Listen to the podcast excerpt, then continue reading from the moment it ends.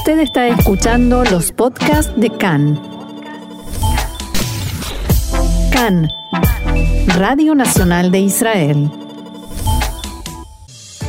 Comenzaron a llegar a Israel las delegaciones extranjeras que participarán en el quinto Foro Mundial del Holocausto.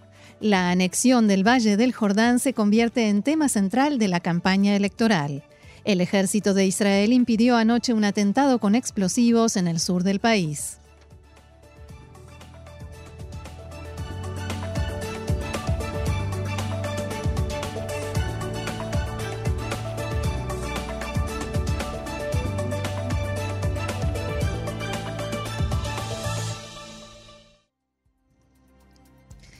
Vamos entonces al desarrollo de la información. La policía israelí comenzó el operativo de seguridad, el enorme operativo de seguridad, por el quinto Foro Mundial del Holocausto que reúne en la ciudad de Jerusalén a más de 40 líderes mundiales y que se realiza en conmemoración del 75 aniversario de la liberación de Auschwitz y el Día Internacional de Recordación del Holocausto.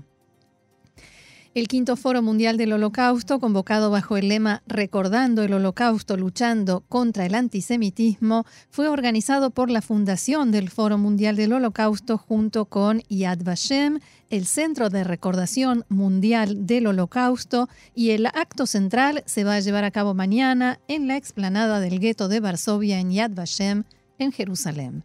El anfitrión oficial del evento es el presidente de Israel, Reuben Rivlin, y ya comenzaron a llegar al país presidentes, primeros ministros y familias reales de Europa, América del Norte y Australia para asistir al acto de recordación y en algunos casos también mantener reuniones con Rivlin, con el primer ministro Benjamin Netanyahu y otros funcionarios israelíes.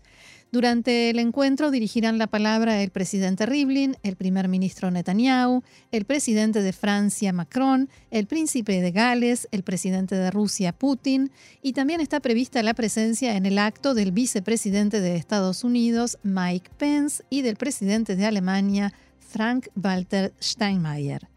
Y el presidente Alberto Fernández representa a la Argentina en su primera en su primer viaje al exterior desde que asumió el cargo. En este marco, anoche arribó a Israel el presidente de Francia, Emmanuel Macron, y esta mañana se reunió con el presidente Reuben Rivlin y con el primer ministro Benjamin Netanyahu. Al recibir a Macron, el presidente Rivlin le agradeció su participación en este foro, diciendo que su compromiso con la memoria del holocausto y la lucha contra el antisemitismo refuerza la alianza entre nosotros. Rivlin se refirió a los, los casos de violencia, acoso y ataques antisemitas que se siguen produciendo en Francia en particular y en general en el mundo. Abro comillas, hay que hacer oír una clara voz de repudio a estos casos y actuar para asegurarse de que no se repitan. Hay que actuar desde el punto de vista judicial, de aplicación de la ley y por medio de la educación. Por su parte, el presidente Macron se sumó a los dichos de Rivlin y aseguró, he venido a que expresemos juntos un llamado contra el antisemitismo, que es más importante que nunca antes. El presidente Rivlin también se refirió al antisemitismo enmascarado como antisionismo, un tema del que justamente hablábamos ayer, un fenómeno muy extendido en estos días.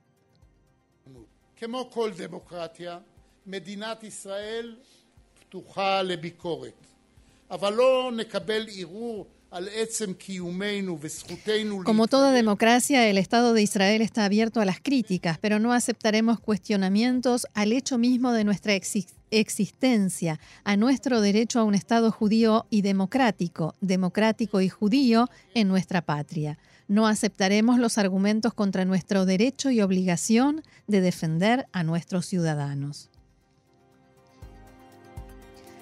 Más temprano, Macron compartió un desayuno de trabajo con el primer ministro Netanyahu y ambos dialogaron sobre la amenaza de Irán, la situación en el Líbano y la preocupación israelí por el proyecto de producción de misiles de precisión de la organización Hezbollah. Netanyahu pidió a Macron que se sume a las medidas de presión y las sanciones contra Irán debido a sus actividades de expansión del terrorismo y de hostilidad en la región. También dialogaron sobre la situación en Libia y el involucramiento de Turquía. Al término de los encuentros, el presidente francés declaró que dialogó con Netanyahu sobre cuestiones regionales y dijo que la postura de su país respecto de Irán es inflexible, un no al armamento nuclear iraní. Nuestra postura es inflexible, Teherán no tendrá armas nucleares, no lo permitiremos. Al mismo tiempo, dijo, hay que impedir la escalada y desestabilización de la región.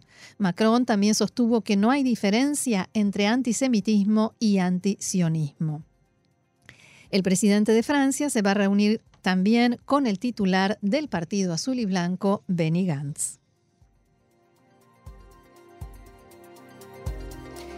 Otro asunto que también surgió en esta primera reunión de dignatarios que llegaron a Israel, en este caso el de Francia, es el de la Corte Penal Internacional de La Haya y desde allí nos llega la siguiente noticia que dice que la Corte rechazó en forma temporal tratar el pedido de la fiscal general Fatou Bensouda que intenta que se determine si el tribunal tiene potestad para investigar denuncias de palestinos de crímenes de guerra por parte de Israel en la margen occidental y la franja de Gaza. La sesión sobre el tema fue postergada porque el pedido excedía la extensión permitida en estos casos, 110 páginas, y este error técnico retrasará en varios meses la definición del tema. Hace un mes la fiscal dio a conocer su opinión sobre el asunto, según la cual hay una base como para abrir una investigación contra Israel. A continuación, el asesor letrado del gobierno de Israel, Abihai Mandelblit, dio a conocer su propia opinión profesional y aseguró que la Corte de la Haya no tiene potestad jurídica respecto de Israel y que toda actividad o denuncia palestina ante ese organismo judicial carece de validez.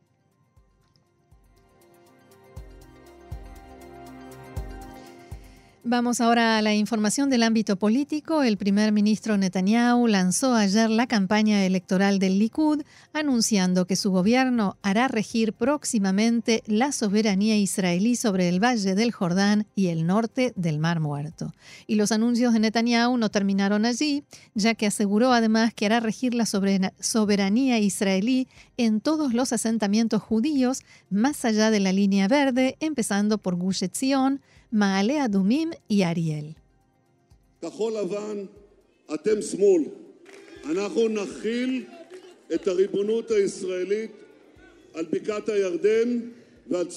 Azul y blanco, ustedes son izquierda, nosotros haremos regir la soberanía israelí sobre el valle del Jordán y el norte del Mar Muerto, sin postergaciones y sin, sin ningún veto de Ahmad Tibi.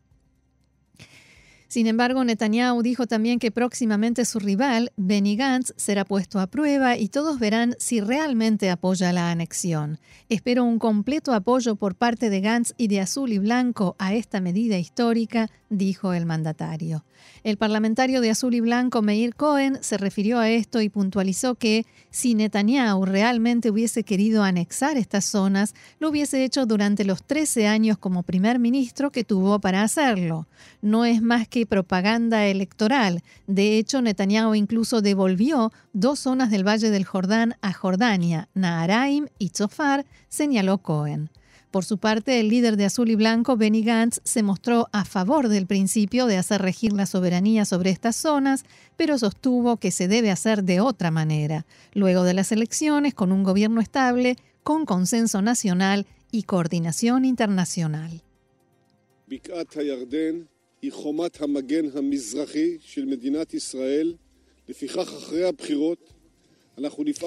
El Valle del Jordán es la muralla defensiva oriental del Estado de Israel. Por lo tanto, luego de las elecciones, actuaremos para hacer regir nuestra soberanía sobre esta zona. Lo haremos como parte de una medida nacional consensuada en cooperación con la comunidad internacional. El líder de Israel Beitenu, Avigdor Lieberman, acusó que a Netanyahu no le interesa en lo más mínimo el Valle del Jordán y que lo único que le interesa es su inmunidad. Abro comillas nuevamente, Señor primer ministro, usted gobierna el país hace una década y no escuché nada de usted sobre la anexión del Valle del Jordán durante esa, esa década. Hace una semana Israel Beitenu trajo una propuesta a la Knesset para hacer regir la soberanía israelí en estas zonas y tanto el Likud como Azul y Blanco se ocuparon de tirarla abajo. Ahora queda más claro que nunca que usted no tiene nada que ver con derecha ni con izquierda, acusó Lieberman. La parlamentaria de Yemina, Ayelet Chaquet, se refirió también al asunto en una entrevista con Khan y aseguró que se trata de una iniciativa del ministro de Transporte y cuarto en la lista de su partido, Bezalel Smotrich. Tenemos en este momento un gobierno favorable en Estados Unidos y debemos aprovechar esta oportunidad, dijo Jaqued. También Azul y Blanco deben unirse a esta iniciativa. Es una gran oportunidad política. El líder de su partido, Naftali Bennett, llamó a Netanyahu mediante su cuenta de Twitter a llevar esta medida a votación en la Knesset cuanto antes. Las palabras sobre la anexión del Valle del Jordán son bienvenidas, pero por ahora son solo palabras escribió Bennett. Referentes del Likud afirman que el primer ministro Netanyahu está en tratativas frente al gobierno de Donald Trump para recibir luz verde y comenzar el proceso de anexión y declaración de soberanía. Según afirman estas fuentes, esta es la razón por la que el primer ministro no anunció oficialmente sus intenciones de traer el asunto a votación en la Knesset la próxima semana. Indicaron además que Netanyahu apunta a lograr esto antes de las elecciones y antes de que sea publicado el contenido del conocido como Acuerdo del Siglo, que pretende impulsar la administración Trump para lograr la paz entre israelíes y palestinos. Del otro lado, la autoridad palestina expresó su condena por las declaraciones del primer ministro Netanyahu y del titular de Azul y Blanco Benny Gantz, mostrándose a favor de la anexión. El portavoz del presidente de la autoridad palestina Mahmoud Abbas declaró que estas expresiones destruyen las bases sobre, sobre las que se construye el proceso de paz y hace entrar a la región en una nueva y peligrosa etapa de enfrentamiento y falta de estabilidad.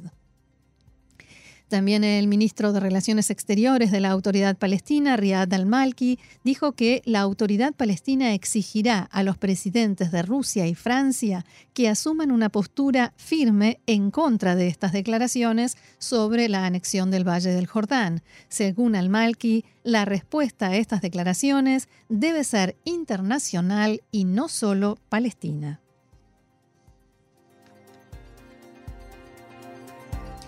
Más noticias. Tres palestinos de Gaza cruzaron anoche la valla de seguridad en la frontera con Israel, en la zona del kibbutz Kisufim, portando cargas explosivas. Esta infiltración fue detectada por las cámaras de seguridad y efectivos y un tanque de Tzal fueron alertados al lugar. El tanque abrió fuego contra los terroristas, provocando la muerte de los tres.